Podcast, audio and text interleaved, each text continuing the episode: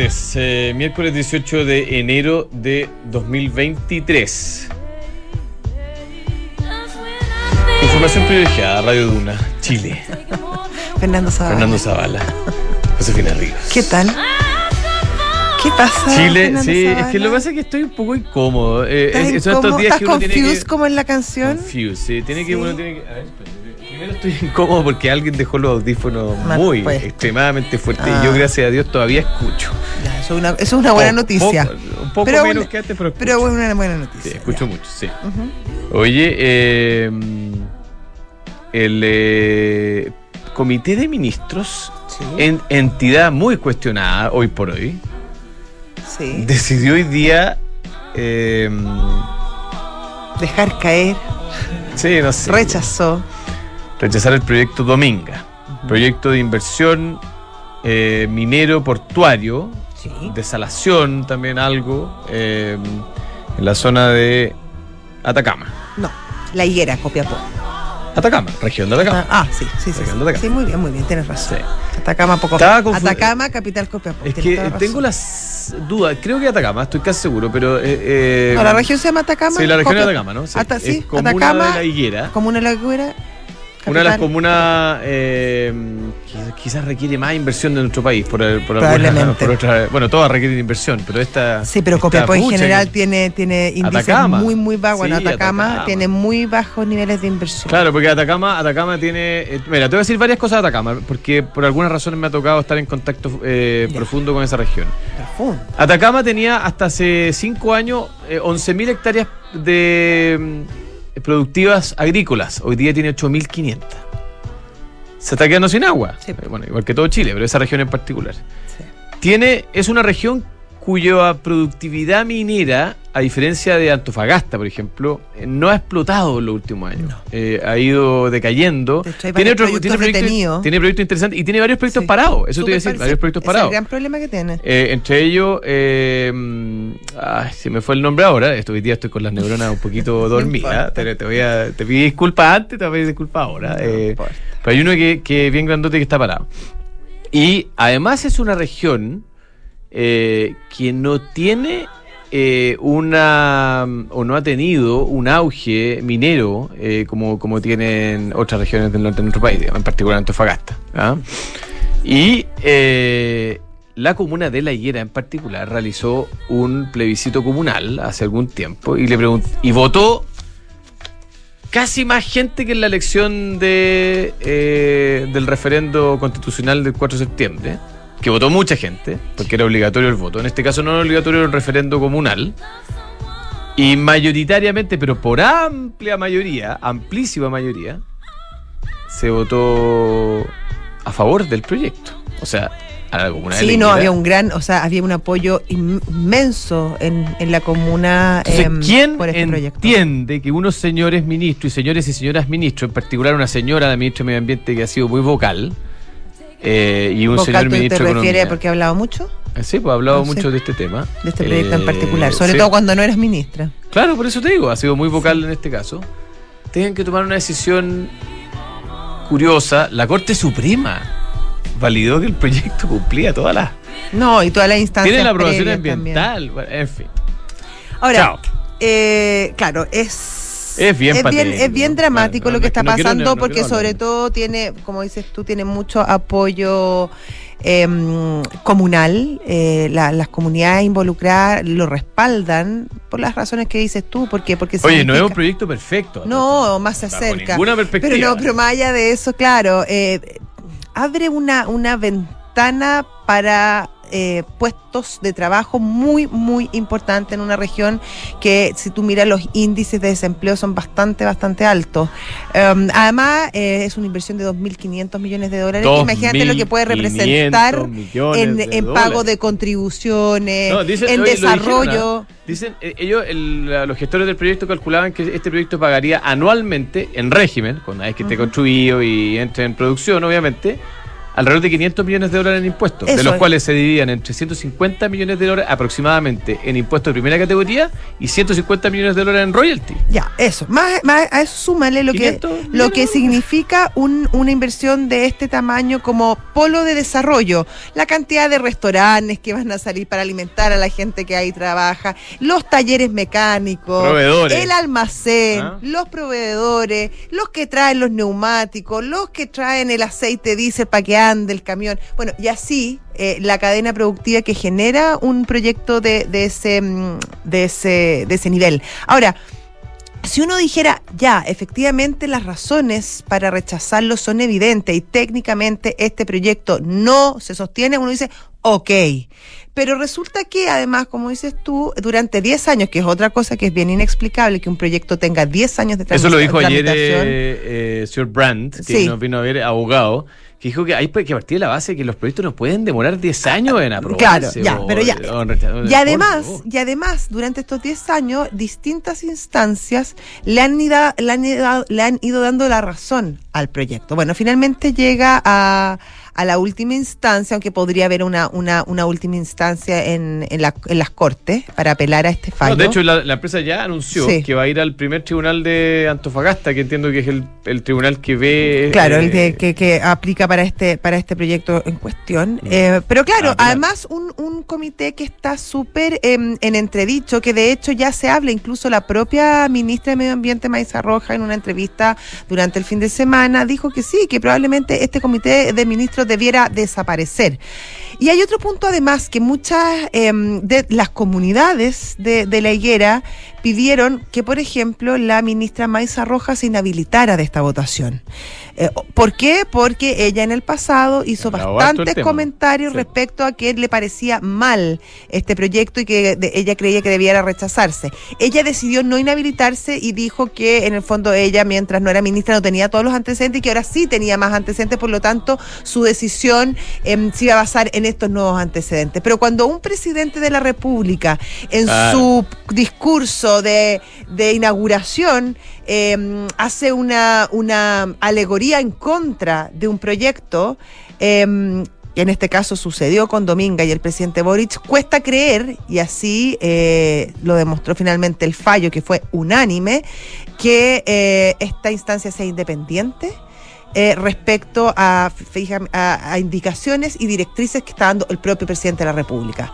Por lo tanto, claro, queda bien en entredicho la resolución y probablemente vamos a seguir conociendo noticias de este proyecto. Cuanto más, cuanto más se va a demorar, bueno, Oye, Imposible a ver, saberlo. pero digamos las cosas como son. El proyecto no es perfecto, evidentemente. Eh, me imagino que hay que mejorar mucho. Yo no soy experto en lo que es dominga o no es dominga, pero no nos quejemos después. O sea, y el presidente de la República y los ministros tienen el derecho a opinar, eh, eh, a tener opiniones sobre este proyecto, pero no nos quejemos después de que no hayan proyectos de inversión, de que los inversionistas extranjeros no tengan confianza en las instituciones y de los país. chilenos tampoco. Si el presidente de la República en su discurso inaugural, después de haber recibido el resultado de la votación, se pronuncia sobre un proyecto de inversión en particular, digamos. ¿ah? No, no sé, a mí yo no solamente, sabor- lo, un no sabor solamente malo. lo- los inversionistas extranjeros, lamentablemente esto también golpea muy duramente a los ¿Y inversionistas a dónde está esto, el locales. señor ministro de Economía que debiera propulsar la inversión? ¿Dónde está acá? ¿Por qué al menos él no vota en contra? de- Bueno, tú sa- bueno, salió hoy día. eh, O sea, vota a favor, digo. Eh. Votó, claro, él votó en contra del proyecto. O sea, fue unánime. Vota en este caso el Ministerio de Ya. Agricultura, el Ministerio de Salud, el Ministerio de Medio Ambiente, el Ministerio de Economía. No, no va a haber eh, proyecto Motovenga por el momento. Ahora, el ministro Grau, tú preguntas dónde está, el ministro Grau, después de conocerse esta decisión del comité de ministros, eh, salió a hablar con la prensa y detalló un plan alternativo que involucra casi 600 mil millones de pesos, eh, que es como ¿Y un plan alternativo. eh, eh, me imagino que por el Estado, sostuvo que este plan implica una inversión por un periodo de más de ocho años y que va a, va a movilizar 580 mil millones. Además, indicó que involucra a más de 260 actividades de diversa índole, tales como cobertura de servicios básicos, conectividad, infraestructura, caleta. Me parece fantástico, pero estamos hablando de 580 mil millones no ni comparado con 2.500 millones El- de este, dólares. este es el plan de rezago del Quilimarí. Está a puertas de ser aprobado por la Dirección de Precios. Todavía no tiene aprobación de la DIPRES. eh, por lo tanto, no todavía no están los recursos. Y efectivamente involucra a otras comunas, además de las comunas de Anacoyo, La Higuera, Río Hurtado y Vicuña. Sí. Ah, o sea, no es solamente Liga. Está bien. Oye, ojalá que se haga, si es un buen proyecto, ojalá que Sí, se haga. que se Eh, que se concrete. Pero bueno, yo creo que eh, quedan entredicho toda la institucional ambiental después de este, de este eh, no sé, episodio lamentable que ha durado ya más de, más de 10 10 años. años. Oye, el Banco Japón dice que mantiene su política expansiva, política monetaria. Se esperaba que el, el Banco Japón diera un giro, ¿ah? Y dado lo, eh, lo, eh, altas inflaciones que ha enfrentado el mundo y en particular Japón, que ha tenido un poquito de inflación, eh, que cambiara su, su política expansiva y no, mantuvo, eh, es decir, cree que la inflación va a pasar rapidito, al menos inflación, eh, al menos en Japón digo, y Sí. al menos inflación. Oye, Sí. noticias también en Estados Unidos. Las ventas minoristas en Estados Unidos Malaza. cayeron más de lo esperado Malaza, malaza. en diciembre, exactamente. Y todo para Eh, arriba. Y todo, sí. Todo para abajo, Todo, todo para, para arriba, todo para abajo.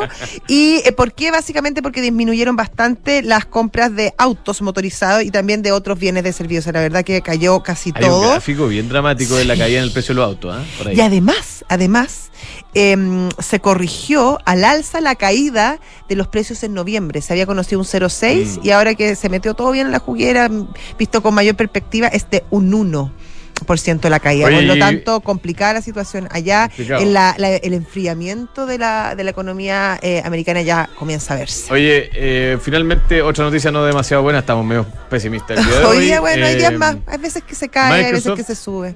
no sé, la segunda o tercera compañía más grande del mundo anunció que Sí. va a despedir a 10.000 personas 10.000 de su personas, fuerza laboral, eh, sumándose allá varias compañías tecnológicas que han anunciado recortes potentes de, Mm, eh, de personas. ¿ah? Eh, Sí. 10.000 10.000 empleados. 10.000 empleados. 10.000 empleados. Imagínate tú. Mucha, mucha gente. eh, que bueno, Desempleada. se suma. Ya, vamos al pantallazo. Tenemos a Cristian Araya, estratega de Sartor Finance Group. ¿Cómo está la cosa el día de hoy, don Cristian? Muy buenas tardes. Hola, ¿qué tal? ¿Cómo están ustedes? Muy buenas tardes. Buenas tardes. Eh, a ver, yo diría que partimos quizás como de menos a más. Entonces, el mercado americano está, eh, el S&P 500, representativo de las 500 acciones más importantes en Estados Unidos, está un 0,55 abajo. El Nasdaq, representativo del sector tecnológico por esencia, está un menos 0,76 abajo. Y el Dow Jones, básicamente sector industrial, está eh, cayendo un menos 1.04%. En el caso del IPSA, estamos en niveles de 5.210 puntos aproximadamente, un 0,64% arriba. De la mano de quién, bueno, básicamente algunas compañías importantes están subiendo, como eh, Parque Arauco, está subiendo como un 2,5%, Ripley un 2%, Sur un 1,90% y Mall Plaza un 1,70%. En general, los malls han estado subiendo eh, sistemáticamente en el último par de semanas. ¿ah? Ahí hay como algo interesante que, que se puede estar fraguando. El tipo de cambio, después de haber tocado niveles de 810 pesos, que son un poquito más abajo, de 806,3, eh, fue el mínimo de la jornada, está en 823, casi 824 pesos hoy día, con un cobre que partió muy fuerte por sobre los 4,3 dólares la libra y ahora está ligeramente más abajo, en 4.28 dólares la libra más o menos. Um, yo creo que la noticia es lo que estaban comentando ustedes, un poquito la, la noticia. Ah. Eh, yo creo que eso tiene algo que ver, eh, básicamente por toda la entropía y por todo el lío, Ah, un problema que viene ya hace 10 años y que, bueno, en general es muy muy complejo, eh, medioambientalmente hablando, socialmente hablando, laboralmente hablando, económicamente hablando, etcétera, etcétera. Y afuera, claro, la Japón, cifra de Estados claro. Unidos, que en general, eh. Japón yo diría que se mantiene en el tono como lo que venía lo que venía haciendo, me parece que sería poco prudente eh, generar algún cambio o algún cambio muy brusco porque eso genera mucha mucho problema en la expectativa. Y Estados Unidos las cifras yo te diría que siguen avalando un poquito esta cosa de que el crecimiento debería seguir ralentizándose, no obstante por ahí la inflación eh, al productor eh, mostró quizás algún tipo de eh, resiliencia, sobre todo por el lado no volátil, ¿de acuerdo? Excelente, Um, don Cristian. eso es. Muchas gracias por su contacto. Gracias, Un abrazo Cristian. hasta luego. Que les vaya muy bien. Cristian Cuídense. Araya, Chao. estratega de Sartor Finance Group. Oye, tenemos que hacer una corrección Sí. bastante brutal. Esto- es No era Copiapó, era Coquimbo. Era Coquimbo y por Sí. lo tanto la higuera se ocupa, se ubica, digo, dentro de la región de Coquimbo Exactamente. y no dentro de la región de Atacama. Queda en el borde norte de la región de Coquimbo, Sí. pero es aún la región papayera y no Atacama. Papayera y muy querida. Bonitas playas, bonitos valles. No le va a llegar un proyecto de inversión por ahora a la región de Coquimbo, eh, por ahora, al parecer. Bueno, quizás le llegue este plan de que anunció el, ministro de- Grau. el otro plan, Ojalá, sí. ojalá Quizá, resulte. quizá. Ya. Oye, si usted quiere arrancarse un fin de semana y lleva mucho equipaje, no se preocupe porque llegó la nueva versión de Peugeot Landtrek Diesel 4x4 caja automática y motor de 180 HP. Una camioneta que te lleva a todos lados y está hecha bajo la norma Euro 6. Peugeot Landtrek Diesel 4x4, atracción en todos tus terrenos. Deja atrás las dudas e invierte a ojos cerrados en una inmobiliaria con más de 45 años de trayectoria como Almagro. Encuentra todos los proyectos de inversión en almagro.cl slash espacio I. Vamos a tener a un invitado de Mercado G, así que me lo voy a saltar la, la mención el día de hoy. En todo caso están en mercadog.com, pero Ducati tiene el modelo Scrambler Ducati de hace algunos años que ha sido sensación. El modelo 803cc, que tiene todo el look cool, vintage y tecnología moderna, hondera y juvenil.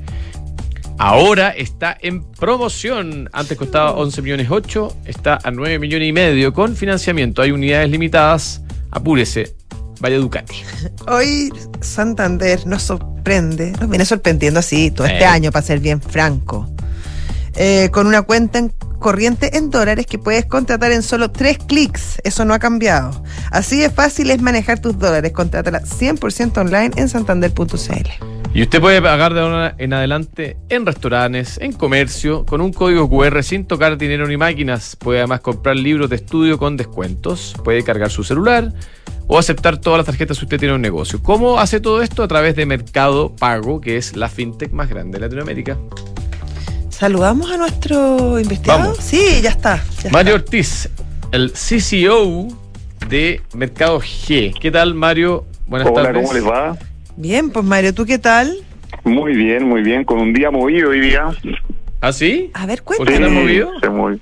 Porque tuvimos un, un, un dólar que se movió bastante el Ah, día bueno, de hoy. sí, ¿ah? pues estuvo bajo los 820, estuvo en 811 en algún minuto y ahora está en 823. Opa. Llegó a estar en 807, imagínate. Y Ah, ahora está en perfecto. 823. Así que fue un día movido para el dólar hoy día. Volátil, como le llaman. Oye, ya, y, y tratando de mirarlo, eh, el dólar es súper impredecible, probablemente uno de los activos más difíciles de predecir, pero tratando de, de, mm, buscar alguna tendencia, ¿qué, qué has visto en las últimas semanas eh, y cómo podríamos proyectar la cosa respecto del tipo de cambio para los próximos días? Mira, dólar, tendencia bajista de fondo. Esta tendencia la venimos, la venimos arrastrando hace ya bastantes semanas. Em, cayó, viene cayendo como desde aproximadamente los, mil pesos, que, o sea, los, casi los mil pesos que tuvo 990 en octubre. Y desde ahí ha venido con este zigzag bajista y hoy día llegó hasta los 807. Eh, tiene mucho que ver con el comportamiento del cobre, que ha tenido un comportamiento alcista también. Hoy día el cobre lo tenemos en un precio de 4,2 dólares, eh, lo cual es un precio bastante bastante bueno para, para nosotros, que somos exportadores de cobre, ¿cierto? Pero eso hace que el, que el dólar caiga. Y en el mundo también vemos fortaleza en el en el en, en- en general en, en las bolsas, ha tenido como buen comportamiento después de un año de un año de un año 2022 bastante malo para las bolsas, bastante malo para la renta variable. Entonces eso también hace que eh, los buenos ánimos al menos, los buenos ánimos al menos hacen que caiga un poquitito el, el, el dólar. Ahora, dentro de las próximas semanas podríamos, podríamos verlo moviéndose dentro de una banda entre los 8.50, perfectamente, entre los 8.50, que es donde ha estado las últimas semanas, 8.50 y los 810, se podría conformar ahí una banda interesante. Eh, se, ha se han conformado bandas las últimas semanas, ¿ah? entre los eh, 900 y los 850, y ahí estuvo oscilando un, un- un buen tiempo, eh, lo que da, bueno, da, da oportunidades para un poco para, para el trading, que es lo que nosotros hacemos. Eh, lo que sí mantiene muy tranquilos a, a- a quienes están muy Los expuestos están al tipo ahí, de cambio, pues, Sí. exportadores o, o importadores. ¿cierto? Oye, Mario, lo interesante de Mercado G también es que te permite la plataforma invertir en, en los mercados internacionales. Estamos justamente en temporada de entrega de resultados en Wall Street. Eh, ¿Qué oportunidades estás viendo tú ahí? Mira, bueno, los, los resultados de las empresas son siempre, los periodos de resultados de empresas siempre son super, eh, momentos súper importantes para poder eh, tomar posiciones en acciones que puedan, que puedan darnos tendencia de los próximos meses. Eh, cada cuarto las empresas eh, sacan resultados y, y, ahora en enero estamos viviendo eso. Mañana sale eh, una, una empresa que todos conocemos eh, y lo usamos yo creo que habitualmente, que es Netflix. Sí. Y mañana tenemos el resultado de Netflix, que es una empresa que ha estado bien... Eh, golpeada. Sí, esa es la palabra, gracias. Bien golpeada en, en las últimas, sobre todo en las últimas entregas de resultados. Y, y, la competencia ha sido muy dura en ese en ese en esa industria por así decirlo tiene eh, tiene la plataforma de Disney la plataforma HBO. de Paramount HBO y así una serie de plataformas eh, que han ido adquiriendo nuevos eh, nuevos usuarios nuevos clientes y, y, Netflix ha ido perdiendo entonces yo creo que es ahí donde el mercado ha reaccionado muy desfavorable a, a, a los resultados que ha sacado Netflix que, que sí son malos, obviamente, pero no han sido rotundamente malos. Y, y mañana tiene una oportunidad de, de, de, de, demostrar un poco con los números eh, este eh, una tendencia un poquitito alcista que ha tenido. Mira, el precio más bajo, estoy mirando aquí en la plataforma, 175 dólares, más menos, 170, 165 dólares la acción de Netflix, esto en el mes de eh, mayo del año pasado. Hoy día la tenemos en 322, pero también tenemos una acción que estuvo en un máximo de 700 dólares. Claro. O sea, Hay está muy ahí. golpeada. Y, y esta, esta, estos resultados permiten de tener un, un, olfato de cómo se comportó en el último cuarto y, y cómo podría venir el siguiente cuarto, ¿cierto? Eh, eh, y ahí posicionarse en, en, en acciones en, en, un plazo de tres a seis meses. La próxima semana tenemos ya acciones súper conocidas como Microsoft, Logitech, eh, General Electric, Visa, Intel, 3M, IBM, o sea, ya te, puedo decir, casi todas las acciones eh, están sacando sus resultados. Y la próxima semana todas estas acciones que te estoy diciendo son empresas muy conocidas por todos nosotros eh, y también nos dan tendencia un poco de, cómo se va a marcar el panorama para las distintas eh, áreas o industrias que están en, en, el mercado, tanto de consumo masivo, eh, lo que es la aviación, la tecnología, que es una de las industrias más dañadas o más afectadas eh, el año el año pasado eh, por, por, por, las crisis que estamos viviendo y, y la inflación principalmente. Claro. Oye, eh, Mario, y finalmente, bueno, entonces el dólar tendencia bajista, hay oportunidades eh, en base a la entrega de resultados. Eh, ¿Algo más eh, que tú recomendarías mirar con atención las próximas semanas de cara a um, alguna oportunidad de inversión por ahí? Mira, siempre el dólar eh, es una oportunidad interesante.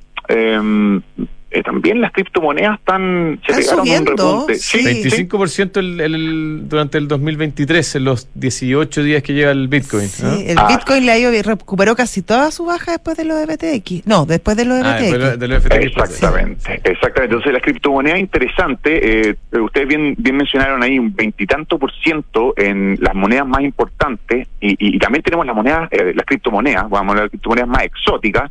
Hay criptomonedas como, por ejemplo, Solana, que subió desde el 30 de diciembre a la fecha un 100%. O sea, ¿tú te atreverías con esa moneda exótica? ¿Ah? Yo solamente solamente te menciono que existe la posibilidad, eh, hay que ver cuánto es lo que uno está dispuesto a asumir riesgo. ¿Cierto? Bueno, eh, eh, eh, tú tenías un portafolio y tú decís, ya de mi portafolio voy a asumir un riesgo de un X por ciento, lo cual puede ser de, hay personas que son súper abiertas a, a, a, a, asumir riesgo, las personas son más aversas, ¿cierto?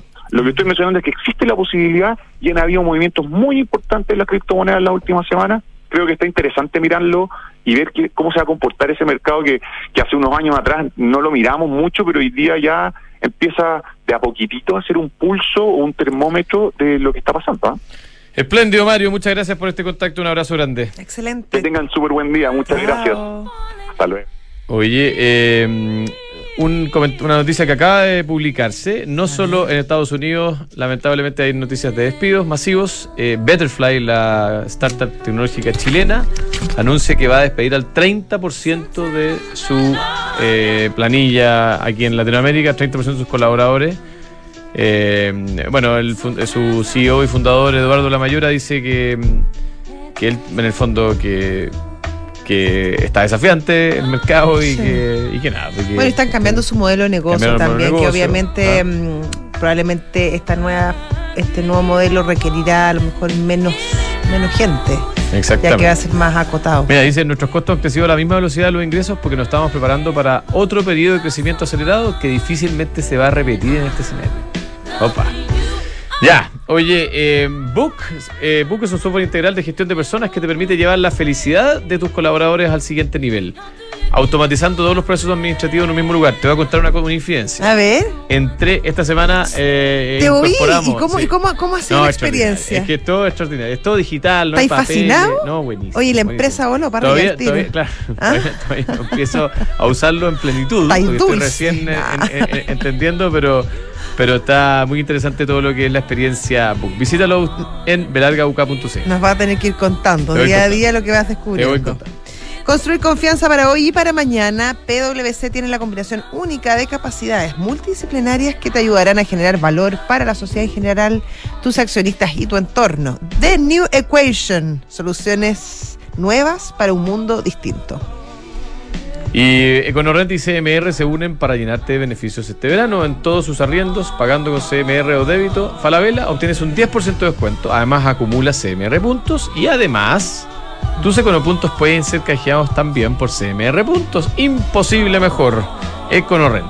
Oye, y en esta temporada veraniega, eh, enero, se llenan las terrazas los lugares, nada mejor que andar bien vestido. ¿Y qué mejor que ir a Brooks Brothers y aprovechar además la temporada de liquidaciones en todas las tiendas y también en brooksbrothers.cl? Excelente, nos vamos, nos dejamos con Visionarios, la historia de los creadores de Subway, Fred De Luca y Peter Back, y luego Santiago Adicto.